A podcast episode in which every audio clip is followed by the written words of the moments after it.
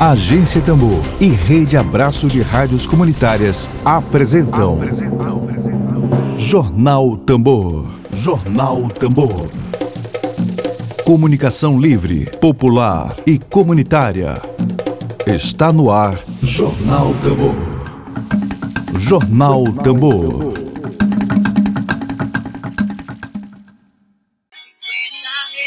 Tá difícil, né? Sexto aumento de gasolina. A gente vai desejar um bom dia, porque a gente não desiste, a gente resiste todos os dias aqui com você.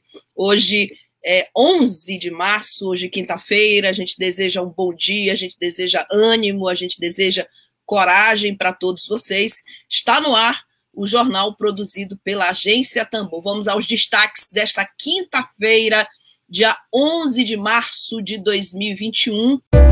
Dedo de prosa. Dedo de prosa.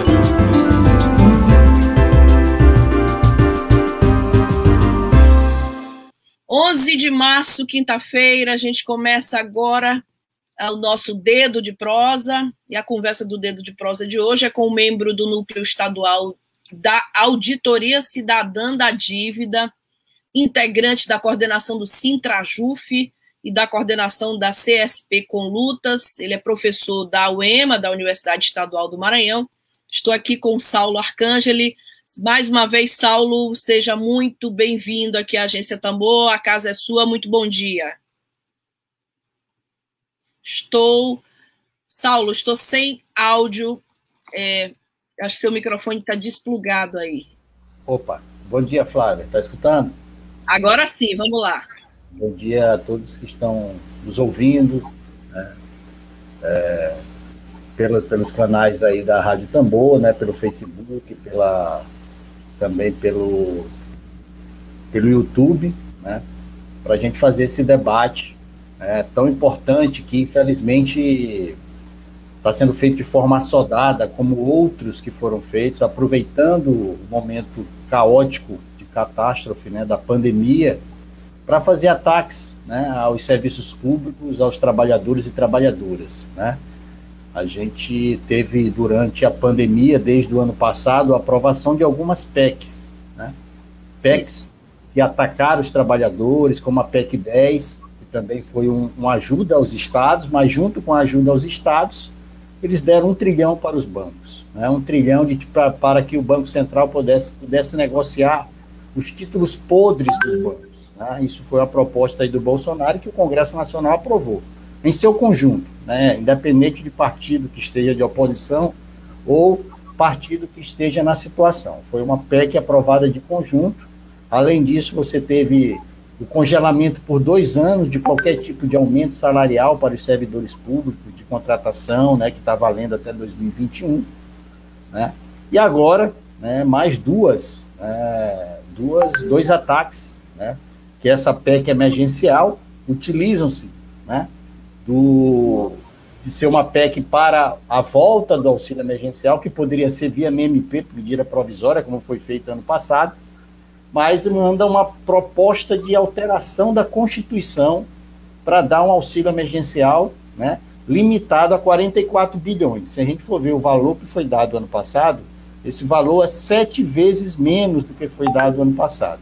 Então vai ter uma variação aí de 170 a 370 reais do auxílio emergencial que foi cortado pelo governo Bolsonaro no meio da pandemia, né, no meio do empobrecimento aí da população, né, e aí ele manda uma, uma proposta de emenda, né, que é emergencial que está junto com a reforma administrativa, né, tanto a emergencial como a reforma administrativa, né, são dois projetos que têm o um interesse bem claro, né? interesse bem claro de atacar o serviço público, né? porque você vai ter aí, a partir da PEC 186, um gatilho, né? um gatilho que, se a dívida dos estados aí com chegar a 95% do comprometimento da receita líquida, você não vai ter mais possibilidade de ter gastos sociais. Né? Então, isso é mais um absurdo, né? é mais um projeto aí que está sendo encaminhado. Né? Nós sabemos que tivemos recentemente eleição da Câmara e do Senado, né? e o Lira ganhou no, na Câmara dos Deputados, que é o implementador das reformas, como era também o, o, o antigo presidente, o Maia, né? e o Rodrigo Peixoto, que foi eleito no Senado num grande acordão entre os partidos ligados ao governo e os partidos também dito de esquerda, né? que fizeram um acordo para eleger aí o, o Rodrigo Peixoto no Senado, que foi o que deu celeridade a essa PEC, né? um acordo desses partidos para ter, ter cargos no parlamento. Então, eles fazem um, um discurso contra Bolsonaro, de genocida, mas fazem um acordo com o DEM, né, para aprovar essas medidas, porque sabe que.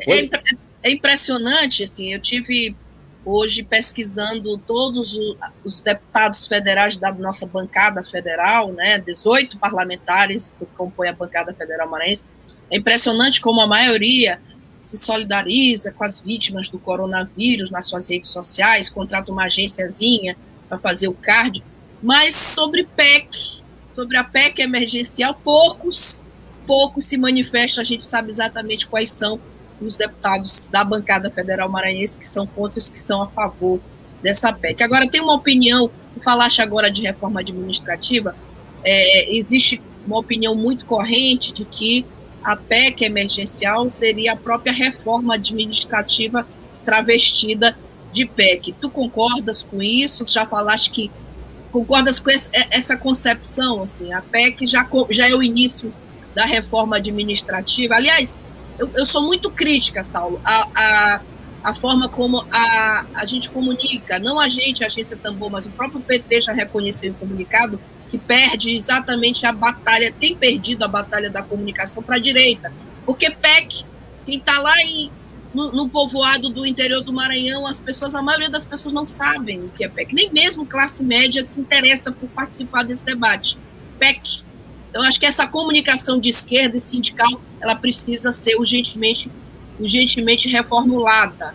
Hoje eu falava com isso com, é, sobre isso com o Emílio. Então vamos falar aqui de PEC do fim do mundo ou PEC da chantagem, que é assim que ela tem sido chamada. Então a minha pergunta é: tu partilhas dessa opinião que a PEC da chantagem, a PEC do fim do, do fim do mundo já é a reforma administrativa travestida de PEC? Correto, correto, Flávia. É, tem vários elementos, inclusive, que estão na, na PEC 32, né, que, que, que, que estão também na PEC 186. 186. Ontem, é, ontem eles tiraram um dispositivo né, que, que proibia promoções e progressões de servidores públicos. Né? É, teve uma pressão principalmente da bancada militar, né, e o próprio Bolsonaro fez a intervenção para retirar. Né? Esse também é um elemento da PEC 32. Isso. Então, isso foi retirado. Então, tem esses elementos. Uma pequena aí, vitória. É, de uma pressão, mas também uma pressão bem corporativa e o próprio governo Bolsonaro, né, pela relação que tem com, com os militares, né, acabou retirando essa promoções e progressões, porque as carreiras militares também têm esse processo, ia ser proibido, né, é, qualquer promoção e progressão, mas permanecem, né, o, o, os ataques, permanecem aí vários ataques à PEC, como a gente falou, é um processo, é uma, é uma recomendação do Banco Mundial, não é só desse governo, né? Nós passamos aí por vários ajustes fiscais no governo Fernando Henrique, Lula, Dilma, né, Temer, Bolsonaro, muito isso tudo seguindo, né? A própria cartilha do Banco Mundial, né? Que quer privatizar tudo, quer privatizar o serviço público, né? Entrega o dinheiro, como foi a emenda constitucional 95, né? A gente pode relembrar né, que por 20 anos nós não podemos ter investimentos públicos, né, é, se você não tiver um aumento aí do, do PIB, né, do Brasil, um aumento, um crescimento. Né, você não pode dar dinheiro para, o, para a área social, mas para o sistema financeiro está liberado. Né? Para gastos com segurança pública, o orçamento de 2021, são, o orçamento é maior do que com educação, né? Correto. Então você tem, por exemplo, dizem que o Bolsonaro é um louco. Bolsonaro não é um louco. Bolsonaro sabe o que está fazendo, né? E por exemplo, é, você, o, os deputados não discutem uma auditoria da dívida. Você gasta por dia 3,8 bilhões para pagar apenas os juros. Não é nem o principal da dívida. Né? 10 dias de pagamento desses juros já era o valor do auxílio emergencial de 44 bi que eles estão colocando na PEC, para ver o absurdo. Né? Você gasta mais da metade do orçamento para pagar juros sobre juros, que é inconstitucional. Os governos que passaram não têm essa preocupação, porque são governos que foram bancados pelo grande capital, né? bancado pelos grandes empresariados, né? inclusive o Congresso aprovou a auditoria da dívida, está na Constituição. Né? A presidente Dilma vetou no primeiro momento, que não pode se fazer auditoria por causa da ligação com os bancos, e depois foi o Temer. Né? O Congresso votou a auditoria que está na Constituição e o Temer também vetou. Fez a mesma coisa que a Dilma. Né? Então você continua gastando quase 4 bilhões por dia de juros para banqueiros. Ano passado você deu 2 trilhões, 1 trilhão para fazer empréstimo para os bancos e mais 1 trilhão para títulos da dívida pública. Né? Então a gente tem que esclarecer bastante. O Brasil 4 hoje. Bilhões, vamos só repetir e sublinhar esse dado: 4 bilhões de reais por dia o Brasil paga para banqueiro. 4 bilhões de juros. Não é, nem da, não é nem da dívida, viu, Flávio? Isso é, é, muito importante, porque teve uma falácia aí, inclusive do, do próprio Lula, uma das mais falácias aí do Lula, né, de que nós nos livramos do FMI. O que é que Lula fez? Ele pegou a dívida externa com o FMI e transformou em dívida interna, a juros mais altos, a 8%, pior do que a Selic. Isso foi uma jogada do Lula junto com com os banqueiros. Né? Por exemplo, hoje nós devemos, mesmo pagando 4 bilhões por dia, nós devemos 6 trilhões e 600 milhões de dívida interna. Mesmo a gente pagando por ano 1 trilhão. Por exemplo, em 2021, o que é que está previsto? 1,3 trilhão para pagar da dívida. E isso não vai diminuir, né, porque é apenas de juro e amortização. Então você tem um, 6 trilhões de, de, de pagamento da dívida interna e a dívida externa recuou porque fez aquela jogada que o Lula fez com o FMI. Né? A dívida externa hoje está em 551 bilhões, isso que a gente deve.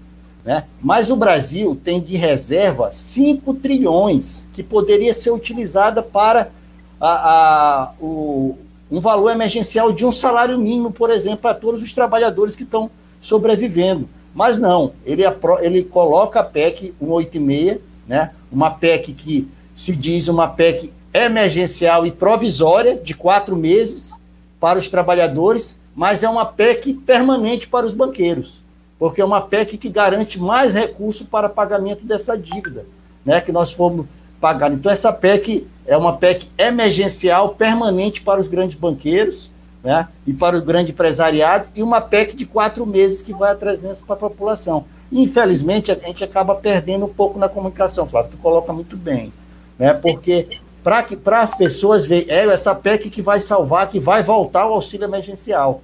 Né? Mas não na é realidade. Matéria simples para Não é uma matéria simples, é, é uma matéria. Inventar narrativa. E, exatamente, Saulo, sobre narrativa que eu queria te provocar no bom sentido, né? Porque é, é. fundamental esse tipo de entrevista aqui para nós. Bom, nós temos um, um, um relatório pre preliminar que apontava aqui para o orçamento de 2021 do orçamento do, do, Estado brasileiro, da nação brasileira, 4 trilhões, né?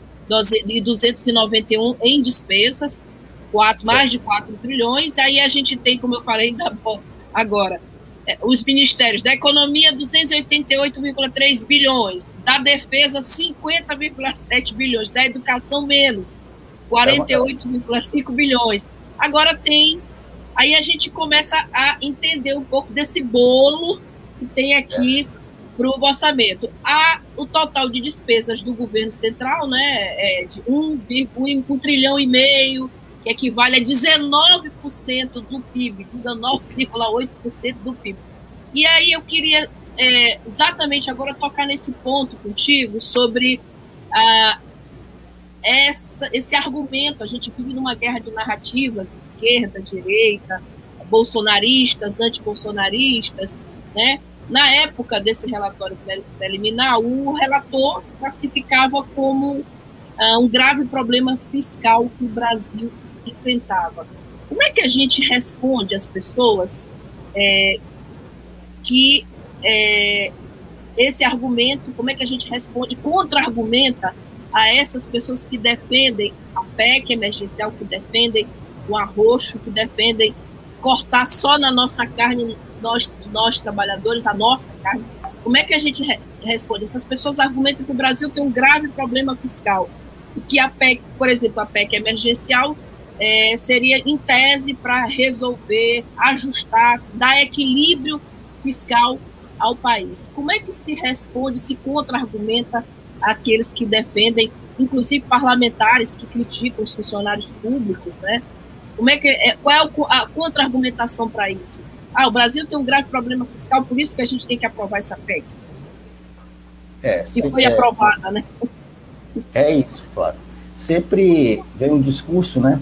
Que é os bodes expiatórios, né? São, primeiro, são os trabalhadores, né? De forma geral, os trabalhadores da iniciativa privada, que hoje passam por um momento delicadíssimo, né? Com a aprovação da lei da terceirização e da reforma trabalhista. Né? Hoje você tem um trabalho altamente precarizado. Se você for em uma determinada empresa, a maioria dos dos carros não são efetivos, você contrata por CNPJ, é, você tem um maior nível de informalidade. A gente viu que o Maranhão, nos últimos anos, você aumentou a extrema pobreza. Né? É, se você pegar os últimos três anos, você teve um aumento da extrema pobreza. Você trouxe os dados que o Maranhão foi o que menos, um dos cinco, dos dois estados que menos gerou emprego. Isso. Por quê? Porque nós temos um modelo que permanece no governo Flávio Dino, no modelo de desenvolvimento para os grandes empresários, para o agronegócio. E agora vai piorar a situação, Flávia, porque pela PEC, aquela lei Candi, né? Porque o agronegócio não paga ICMS para o Estado, e a gente vive no, num Estado é, exportador. Aqui o Maranhão não gera nada, não produz nada, é só, é só pegar riqueza e jogar para fora. Né? Não tem cadeia produtiva. Né? E você tinha uma compensação federal porque o setor do agroempresarial não pagava ICMS para o Estado. Com a lei 186, isso, vai, isso não vai existir mais. Então o Estado vai doar né, toda a riqueza, um estado específico, bem específico do estado do Maranhão, né, que é muito atingido pela Lei Candi. Né? Então, esse é um fato. Se a gente for pegar o orçamento de 2020, é bom a gente pegar dados que foram executados para ser bem didático. Né? Por exemplo, foram 39% para pagamento de juros da dívida, 1,3 trilhão. Né? Isso corresponde a 39%. Com a educação foi gasto apenas 2,49%. Com trabalho, apenas 2,15. Indústria, 0,04, porque você não tem uma política industrial que gere emprego e renda para a população. Né? Saneamento, 0,002. Isso aqui, você está dando, Saulo, dados do Maranhão. Não, aqui é dados nacionais. Né? Nacionais, né? perdão, perdão. Nacionais, dados nacionais, que foram executados. Saneamento básico, isso, saneamento básico. Saneamento básico apenas 0,002. Uma tragédia. do orçamento. Né? Por isso que a população vive com a saúde, porque o saneamento básico envolve a saúde, né? É, desporto e lazer, 0,002. Habitação, 0,001. Né? E dá 39% para banqueiro. Né? O Brasil é rico. É, o Brasil tem um, uma das maiores economias do mundo. O Brasil tem petróleo, o Brasil tem gás, e a gente paga é, o, o, o, o gás de cozinha que quase ninguém consegue comprar mais. Né? E a gasolina, foi muito bem colocada aí na música, né? Para colocar 50 reais hoje de gasolina, não existe. Né? E o Brasil poderia ser autossuficiente, mas se entrega o petróleo. Né? Desde os governos de Fernando Henrique, seguiram o governo de Lula e Dilma, concessões de petróleo para exploração da iniciativa privada. O Brasil poderia ser autossuficiente e ter uma gasolina e um combustível barato, mas não. Fica na mão das grandes multinacionais, dos grandes banqueiros, por isso que a gente paga uma gasolina de cinco reais, porque a gente segue uma política dos Estados Unidos, uma política internacional, né? Então, são coisas que gente, é importante a gente colocar a necessidade, porque a gente tem condição de pagar um auxílio emergencial, inclusive maior do que um salário para toda a população que hoje passa por um sufoco, né? Uma, não consegue nem sobreviver. E a PEC 186 vem para piorar, né? Porque vai atacar os serviços públicos, e quando ataca os serviços públicos, Márcia, é, Flávia, não é ataque aos servidores de forma geral, é um ataque aos servidores, mas é um ataque de serviço à, à, à população, né? Porque você não vai mais poder criar cargo, emprego ou função pública, você não vai poder mais alterar a estrutura de carreira, que aumente despesa, você não vai mais poder admitir pessoal a qualquer título. Isso está tudo na PEC 86, que foi aprovada em primeiro turno ontem. Né? É, realização de concurso público não vai mais existir, né? como já não existe agora em 2021 com a antiga lei, e aí isso está colado com a PEC 32, porque com a PEC 32 você quebra a estabilidade para os novos servidores, né? os novos servidores, você cria a figura de um servidor chamado temporário, que vai ser a grande maioria, que não precisa prestar concurso público, que vai poder entrar tanto a nível federal, estadual e municipal. Você cria uma categoria, apenas a categoria de carreira exclusiva, né, que vai ser definido por lei federal, que vai ter estabilidade. Né? E, é, depois você tem a carreira por concurso público, mas por tempo indeterminado. Você não tem mais a estabilidade no serviço público. E a estabilidade, muitos colocam como privilégio, mas a estabilidade é uma forma do servidor público ter garantia de cumprir o seu trabalho. Né? Não, por exemplo, de dar uma multa para um desembargador e no outro dia estar tá fora. Né? Não, por exemplo, de fazer uma crítica numa aula pública né, do setor e no outro dia estar tá fora, porque não se, não, o governo não, não, não aceita aquela posição. Né? Então vai poder retirar o servidor público porque não tem mais estabilidade. Então, a estabilidade não é um privilégio, é uma forma do servidor público poder garantir que isso é, é, seja feito de forma que possa prestar um serviço valoroso para a população. Não vai mais poder criar uma criação de despesa obrigatória, estados, municípios e governos federais. Não pode mais fazer expansão de programas e linha de financiamento, bem como negociação de dívida dos trabalhadores também, né? Concessão de incentivo e benefício tributário, adoção de medida que implique é, em reajuste de despesa obrigatória. Então, você vai ter um engessamento total né, do serviço público e isso vai gerar certo, cada vez mais. A gente tem uma dificuldade hoje enorme.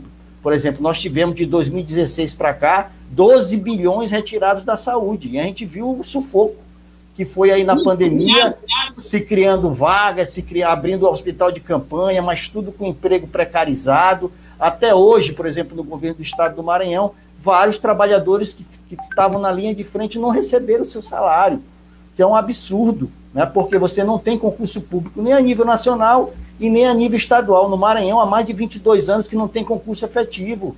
Você depende dessas empresas privadas. Então, você mercantiliza a saúde, mercantiliza a educação, né? e agora vai mercantilizar né? É, o serviço público, porque com a PEC 32 da reforma administrativa, né, você vai, vai aumentar as parcerias públicas e privadas. Então, só o que de sobra que vai ser feito pelo serviço público. Os demais, o serviço público vai garantir que as empresas lucrem. Então, você tem agora uma mercantilização do serviço público, tanto com a PEC 186 como a PEC 32. A gente não tem nem como é, ir artigo por artigo, né, porque é, uma, é, é, um, é um conjunto de maldades, mas a gente está dando de forma geral, né, para que serve essas duas PECs, são PECs mesmo, PECs da morte. São é PEC, PEC para, para acabar com o serviço público, é a PEC para evitar que a população mais pobre chegue e tenha direitos sociais, né, é, porque altera pontos da Constituição, né, fundamentais para que a população que hoje sofre porque não tem salário e, e, e sofre para ter uma educação, a saneamento, a ter uma saúde, essas duas PECs vão acabar. Isso é, isso é muito importante a gente buscar, né, falar para as pessoas, né, porque passa no Congresso Nacional. Hoje, o Congresso Nacional não funciona mais as comissões, né?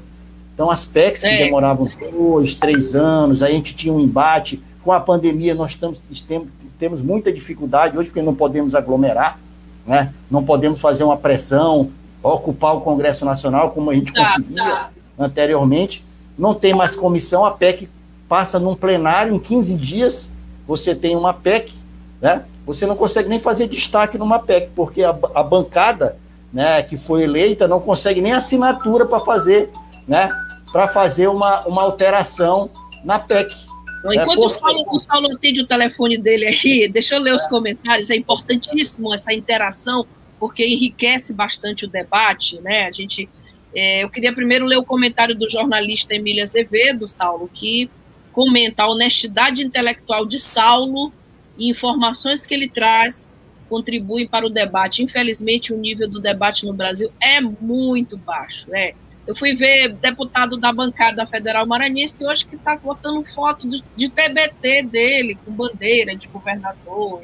Enfim, claro. é, o nível é muito baixo. Olha, tem aqui o, o Marcelino Rodrigues Cutrim, que fala excelentes informações, companheiro Saulo, basilares para que se, para se compreender o contexto atual. Obrigada, Marcelino, pela audiência. João Hélio também manda um recado aqui. Bom dia, companheiro Saulo Arcângeli. Um abraço, meu irmão. É verdade, o Maranhão está na miséria, a culpa é do sarneizismo. KKK. Bom, João Hélio lá de Caxias. Obrigada, João. O Vitor fez um comentário muito interessante. Deixa eu voltar lá para o Vitor. Tem muita gente comentando. Eliomar Barreto Torres, Pedro Ribeiro, é, a todos o nosso abraço, a nosso, nossa gratidão. Marcondes Lopes. Professor Vitor, historiador, fez um comentário muito oportuno, falando, Saulo, que a média salarial de servidores públicos dos executivos gira em torno de 3 mil reais. Além de não combater privilégio, teremos menos dinheiro em circulação e afetará ainda mais a economia real. Eu tinha feito uma pergunta nesse sentido aqui para o Saulo, é, o tempo é curto, né? Olha, e fui pesquisar, claro, a gente se prepara para uma entrevista dessa, porque a gente quer, como, como o Emílio fala, aumentar o nível, elevar o nível do debate.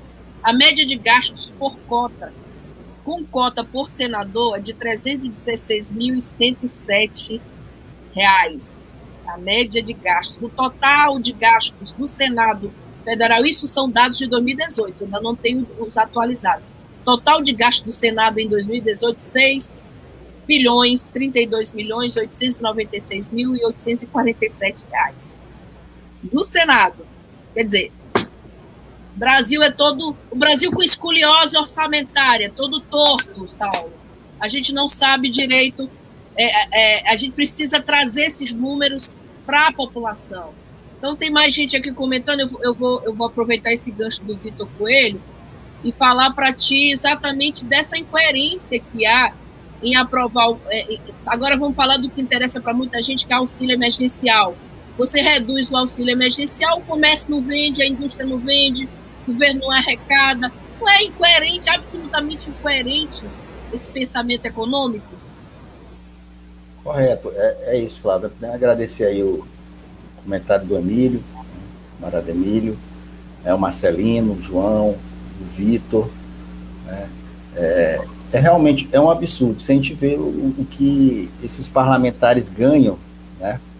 em comparação, por exemplo, colocar o próprio serviço público, muito bem colocada a média salarial dos servidores públicos, nós somos um dos países que temos menor quantidade de servidor público por habitantes, o Brasil. Ah, né? outro dado bom. Uma das menores, é, é, se a gente for pegar o CA, a gente fica lá, em, lá embaixo. Né? Então é uma falácia dizer que nós temos um serviço público inchado. Se a gente tivesse um serviço público inchado, a gente não, não, não, não, não pegaria filas no SUS, filas na Caixa Econômica, né, onde os trabalhadores estão no desespero trabalhando no final de semana, né? não pegaríamos fila para ter uma vaga na escola pública, porque não temos servidores públicos, não temos creches, né? Então é uma balela dizer que a culpa sempre é dos servidores públicos. Em todos os governos é assim. Para aprovar a reforma da previdência, né? Tem déficit na previdência. Foi em Fernando Henrique, foi em Lula. Lula fez até uma entrevista ontem que disse que que as pessoas utilizam o déficit da Previdência, mas ele utilizou também. Não vamos entrar aqui na questão do que, que Lula fez. Eu, até, eu até estava programando aqui, ah. furar um pouco a pauta e deixar uns minutinhos para tu falares sobre a tua opinião sobre o discurso do Lula ontem. É o exercício que eu queria fazer como entrevistadora da Globo. Claro, é, é importante. Várias pessoas, inclusive eu e Emília Azevedo, certamente vamos debater isso esse discurso. Eu queria ouvir um pouquinho da tua opinião, tu de algumas, entrevistados claro, claro. uma referência aqui de fonte. É sempre importante esse debate, porque, por exemplo, o governo Lula tinha 22 partidos políticos, de direita a extrema direita, né? Então ele não tinha o que fazer. Por exemplo, o debate da comunicação tinha uma proposta fundamental de democratização da comunicação. Por que o Lula não fez? Porque os grandes empresariados, inclusive a Rede Globo, não deixaram, né? A reforma agrária tinha um excelente projeto de reforma agrária do Plínio de Arruda Sampaio. Por que os governos do PT não implementaram? Porque defenderam o agronegócio. Né? Por exemplo, para Lula, o, o, o, os usineiros de Alagoas eram os heróis nacionais, não eram os trabalhadores da cana. Né? Por isso que é sempre importante, a gente é, parece que cria-se uma, uma expectativa que você vai voltar ao Lula de 89. Isso não existe, gente. Né? Isso não existe. Aqui é um debate político, né? eu acho que todos podem discordar, né? porque se a gente for pegar a entrevista do Lula, né? não vou dizer que foram mentira, mas for, for, usou de, de inverdades, né? porque agora ele, ele se acha, o, teve a perspectiva, por exemplo, de aprovar a auditoria da dívida. Por que o governo do PT não fez isso? Porque tinha uma aliança com um grande empresariado. O primeiro vice-presidente era Alencar, né, que explorava trabalhadores no Haiti. Por que, que, o, Lula, por que, que o Lula bancou a, a intervenção no, no Haiti a partir dos Estados Unidos? É, botando o Helênio para coordenar e outros, e outros militares. Então tem que ser um debate bem franco, né? Eu acho que o Lula tem uma figura, uma característica importante, é uma pessoa que sabe dialogar com os trabalhadores, né? teve um papel importante na década de 70, mas é importante a gente, a gente, a gente debater esses pontos. Por que, que teve uma bolsa banqueiro de trilhões no governo do PT uma bolsa é, ínfima para os trabalhadores, como está tendo agora no governo Bolsonaro? Né? Porque o, o, Lula pegou aquelas bolsas do Fernando Henrique, juntou e criou um, um mínimo de cento e poucos reais que ninguém sobrevive pagando um, um, gás de cozinha de 90 reais. Então tem que se discutir né, por que, que a bancada do Maranhão vota nos projetos de Bolsonaro. Porque o Flávio Dino se aliou com 15 partidos e que elegeu a maioria bolsonarista, gente. Não adianta. A prefeitura de São Luís também tem aliança desses partidos com o bolsonarismo.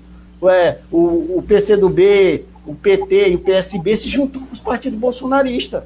Se a gente continuar com essa lógica, né, de fazer só o discurso, a crítica e não fazer uma discussão partidária coerente, nós vamos continuar bancando os bandidos da vida, que vão atacar os trabalhadores lá na frente. Então, é importante a gente continuar com esse debate, né? A gente não pode fugir de enfrentar o Bolsonaro e ficar pensando em 2022 se vamos ter Lula, se vamos ter Ciro, se vamos ter Dino. Isso não vai, não vai, não vai alterar a situação da classe. Não vai alterar a situação da classe. Nós temos que ser bem sinceros dentro da esquerda né, que a gente não pode reoxigenar um projeto de frente popular, de aliança com a direita, como tem sido feito aí com os partidos aí, com o DEM, com todos os... Essa frente não vai funcionar para os trabalhadores. A gente tem que ter a coerência. E nós da esquerda temos que ser sinceros entre nós, né? Podem criticar, mas nós temos que ter um projeto do país acima dos banqueiros, acima do grande empresariado, um projeto que socialize essa riqueza que é, que é imensa no país. Né? E como é que a gente pode pagar 4 bilhões para os grandes bancos? Como é que a gente pode dar, o governo do PT era concessão, concessão para explorar as bases de petróleo, com a Petrobras, com, com, tecnologia que a gente poderia investir, né? mas se preferiu, por exemplo, os governos Fernando Henrique e, e, e, Lula entregar a Petrobras para Renan Calheiros, para Eduardo Cunha, né? preferiu fazer isso. Né? Se você pegar de, de, de, de, de no anos de para cá, você teve mais de, de 600% de aumento da terceirização da Petrobras. Não se teve concurso. Então virou uma máquina de, de corrupção ali a Petrobras, que poderia ser um instrumento importante para o crescimento do país. Porque a gente não vive de agronegócio. Porque começa a dizer, não, se a gente não tivesse agronegócio, o Brasil. Realmente, o PIB do Brasil é composto pelo agronegócio, mas o agronegócio não distribui. O agronegócio são pequenas empresas né, que geram a riqueza, que tiram a riqueza do nosso país e a riqueza não é distribuída. Né? Você tem que investir na agricultura familiar. A gente vê aqui o estado do Maranhão, o Mato, o Mato Pipa está sendo implementado. O governo Flávio Dino mandou agora uma nova lei de terras, muito próxima do que o Bolsonaro encaminhou a nível federal para legalizar a grilagem de terra, para retirar para comunidades tradicionais, comunidades quilombolas, né? Então, a gente precisa fazer um, um, um, um debate importante nós, aprofundar, inclusive nós que estamos em outros partidos, de forma diferente, mas esse é o debate franco. A gente tem que ser muito sincero, porque às vezes a gente se alia com o pior que existe para ataque aos trabalhadores. Né? É, e aí a gente vai continuar nessa cantilena todo o tempo, elegendo esses caras que, estão nos atacando, que já implementaram a PEC 86 e vão implementar a PEC 32. Né? Então a gente tem que fazer um, um, um debate muito franco, essa questão. Nós já tínhamos uma posição inclusive a CSP com lutas, que, que o processo do Lula foi um processo ilegal, com provas que não foram comprobatórias. É, nós não achamos que o Lula é inocente, a gente tem essa compreensão, né, porque ninguém é inocente para negociar mensalão com Roberto Jefferson e ninguém é inocente para negociar com o agronegócio através do Renan Calheiros. Ninguém é inocente. Né? Em toda, e todos os acordos que foram feitos com Odebrecht, com, com Queiroz Galvão, isso foi feito no governo do país, a gente não pode dizer que não. Né? Nós não vamos aí citar se foi Lula, se foi Disseu, se foi, se foi Palocci, que era o trio né, que coordenava é, essas negociações aí com o grande empresariado no governo do PT, nós não vamos aí dizer, mas temos a clareza que o Sérgio Moro né, utilizou de todos os mecanismos ilegais para fazer a condenação do Lula. Né? Inclusive, fizemos uma resolução que teria que ser anulado, teria que retomar né, o julgamento do próprio Lula, né, porque é, às vezes as pessoas é, são muito espertas, né, não, não se coloca o seu nome é, em, em, em, em, corporações, em imóveis, mas se utiliza né, das benesses do poder, inclusive para se manter no poder. Né? Então a gente tem que usar. A gente, o, o Sarney é um exemplo bem claro. Né? O Sarney está tá em tudo, mas às vezes não está em nada. Né?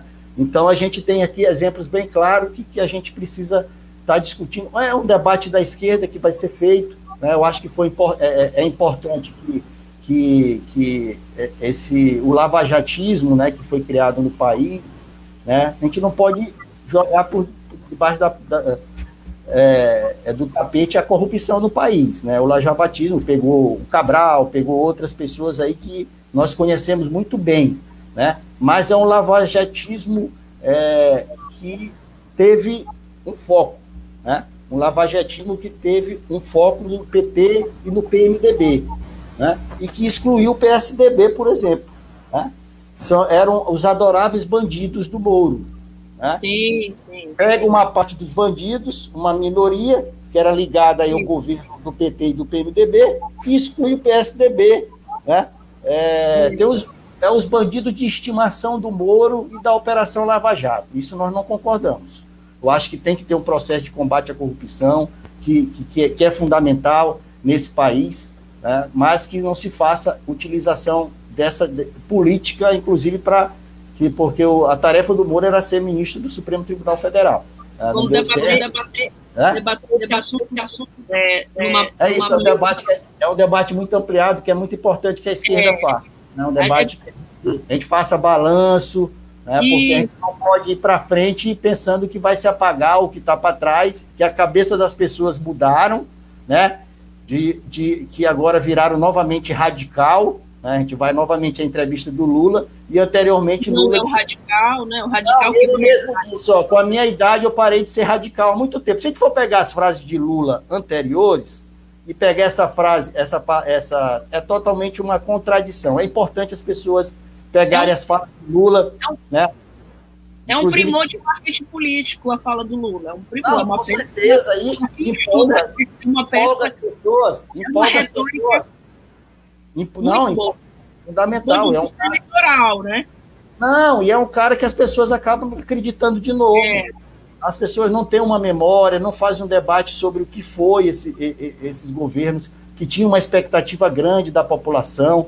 Né? Eu, por exemplo, fui coordenador da campanha de 2002 no Maranhão, né? Tinha uma expectativa enorme sobre todas as áreas que poderia democratizar a comunicação, por exemplo, fazer uma reforma agrária nesse país, que a burguesia nem isso fez no país, uma burguesia atrasada, que nem reforma agrária fez. Você poderia é, aumentar o percentual para saúde, educação, para geração de emprego e renda, para agricultura familiar, não para o agronegócio. Você poderia criar é, é, condições para que nós fôssemos autossustentáveis em relação ao petróleo né, fôssemos autossustentáveis em relação a, a, a próprio ao, ao, gás, a todos os, os, mecanismos que nós temos no Brasil. O Brasil é riquíssimo.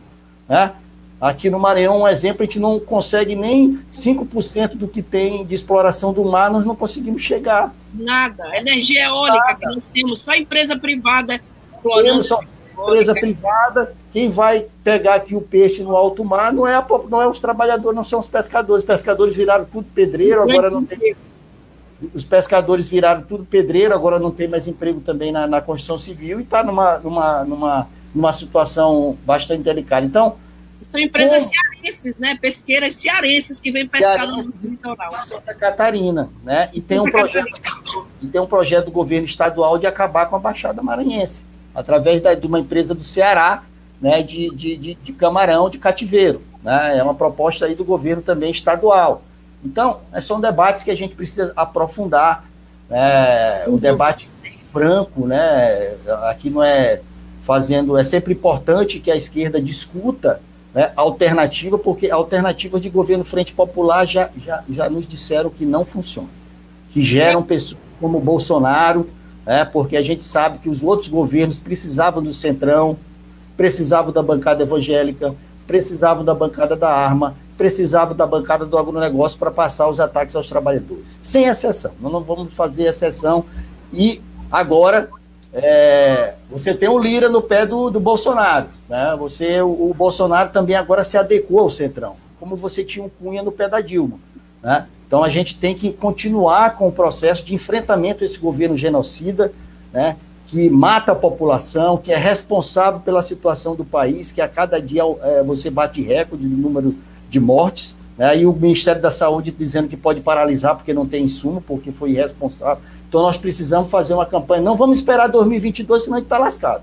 Se a gente for entrar em debate de quem é o candidato de 2022, se a gente não for colocar o pé no chão e fazer o um enfrentamento ao que está acontecendo hoje, né, nós vamos chegar em 2022 sem nada né? sem nada, independente de quem, quem se eleja, vai estar tá amarrado né, à política dos gangues empresariados e dos grandes banqueiros desse país. Desculpa aí pelo excesso aí de tempo, que é um debate importante que a gente precisa. Claro, inclusive, Saulo, a gente vai aprofundar esse debate, é, você também já está convidado, a gente vai ouvir algumas fontes importantes aqui no Maranhão para debater o projeto 2022, o projeto de Brasil 2022, Ó, já tem gente se manifestando aqui, o Martins Kelé dizendo que se com Lula foi assim, imagina se a gente deixar continuar com o bolsonarismo. O saldo é de genocídio. É, é.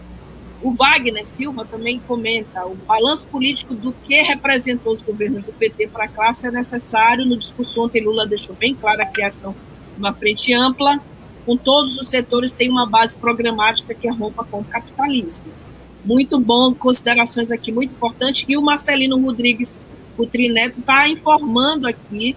Iremos compartilhar a gravação desta entrevista, principalmente nos grupos de professores, pelo importante teor de conteúdo informativo professores devem conhecer a matéria dessas PECs. Então, é, a gente aproveita a agência Tambor, saúda todos os professores universitários, professores da rede pública, é, do ensino médio, a todos que continuam aqui como nossa audiência prioritária ah, o Marcondes Lopes comenta que a entrada do Lula no jogo político de 2022 vai, sem dúvidas, aumentar o valor da fatura entre governo e o centrão. Verdade. Então, Saulo, não dá para a gente conseguir agora concluir esse debate. A gente falou da PEC, é, falou do discurso de Lula, queria te agradecer. É, a PEC 95, que o Kelé está chamando de perversa para as políticas públicas, além de infringir o artigo da Constituição que assegura, artigo 6 direitos sociais, educação, saúde.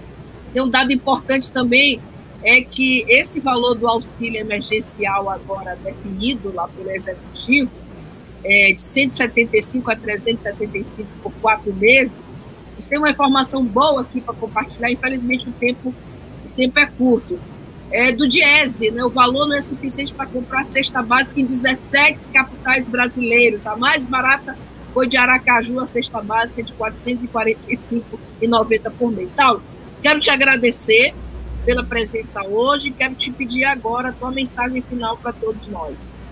Bom, Flávio, eu que quero agradecer o convite, né, a Agência Tambor, né, sempre pautando né, assuntos que a gente não vê em lugar nenhum. Né? Então, é, é um importante canal é, que a gente possa colocar para a população. A gente sabe que as redes sociais têm um limite, né? Nós estamos em um momento de pandemia muito difícil da gente fazer esse diálogo nos bairros, né? É, mas é, é, sempre importante nos bairros também criar alguns comitês, mesmo que sejam virtuais, né? para que as pessoas é, passe a conhecer o que está, que, que a vida delas está em jogo, né? A vida delas está em jogo. A gente tem muita dificuldade de chegar a essas pessoas, né? Principalmente aos setores que hoje não tem uma internet até para acessar, até o celular às vezes fica fora de área por causa porque você tem uma privatização da telecomunicação no país, né?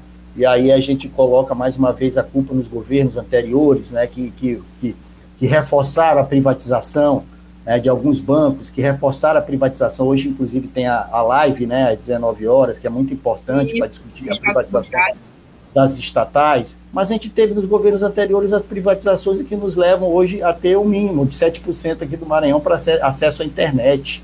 Né? Então é muito difícil a gente fazer esse diálogo. Os parlamentares que são eleitos são aquela desgraça mesmo, é uma desgraça que, que, que não representa, mas às vezes está com com as pessoas que eles dizem que são mais progressistas, e aí levam eles junto, e lá eles vão atacar, e como estão fazendo. Né? Exemplos aí, o Josemar do Maranhãozinho, o, o, e outros aí que são da bancada do, do governo Flávio Dino, né? É, se a gente for citar dos 18, acho que só, só três que, que não são da é, próximo, acho que eu, né? mais ou menos é isso, são bolsonaristas e vão votar, né? E várias vezes que a gente, inclusive como central sindical, pediu uma intervenção do governador Flávio Dino, ele disse que não ia fazer intervenção, porque era a bancada dele. Então, é isso. Se a gente continuar com esse jogo político, né, de se dizer de esquerda, de fazer um discurso progressista e na hora tá atacando os trabalhadores, não de forma direta, porque diz que votou a, a, é contra, mas de forma indireta, às vezes de forma direta, como Alcântara, o PCdoB todo votou uhum. para a base de Alcântara junto com o Bolsonaro, né, e outros partidos de esquerda aí que a gente, se a gente for pegar as votações de projetos do Bolsonaro, a gente não livra ninguém, né? É. Não livra nem PT, PCdoB, PSB, é, esses partidos aí que são mais próximos aí do, desse campo, né? Votaram, votaram na reforma da Previdência, votaram na reforma trabalhista, votaram na lei da terceirização, votaram na PEC 10, votaram no PL de congelamento salarial, votaram. Se a gente for pegar aí é dados que não, que não, eles não podem fugir, né? É, então é isso, estamos aí à disposição, né, para qualquer outro debate, tanto na Rádio Tambor ou, ou, outros que a gente possa estar fazendo e contribuindo com esse com, com um debate bem sincero, né, um debate a serviço da classe a serviço de uma nova sociedade que nós achamos que a sociedade capitalista é uma sociedade que vai exterminar cada vez mais a população, por isso que nós continuamos com nossa estratégia socialista e na defesa é, que a gente tenha governos que tenham esse papel, né? E os trabalhadores precisam estar inseridos nesse processo e é fundamental é, que os trabalhadores governem para quem gera riqueza, que são os trabalhadores. Não são esse, essa meia dúzia que enriqueceu na pandemia, não são essa meia dúzia de banqueiro do setor do agronegócio que vai resolver o problema da nossa população e principalmente da população mais pobre do nosso país. Um grande abraço a todos e a todas. Obrigada, Saulo. Obrigada a todos e a todos, todas e todos que nos acompanharam. O, o Ramos está falando. É, Saulo é guerreiro, chegando agora, mas vou assistir a gravação. Obrigada, Ramos, pela tua audiência. O Kelé falando. Muito bom o debate. O tambor rufou novamente nos quatro cantos do Brasil. É isso, é esse o nosso intuito, é rufar. Vamos rufar esse tambor. Obrigada. Mestre Felipe aí para você ouvindo. E a gente volta amanhã. Obrigada.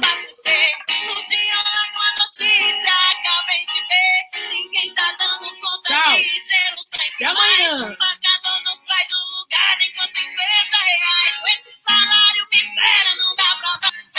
Web Rádio Tambor. A primeira rede de comunicação popular do Maranhão. Comunicação comunitária. Livre, alternativa e popular.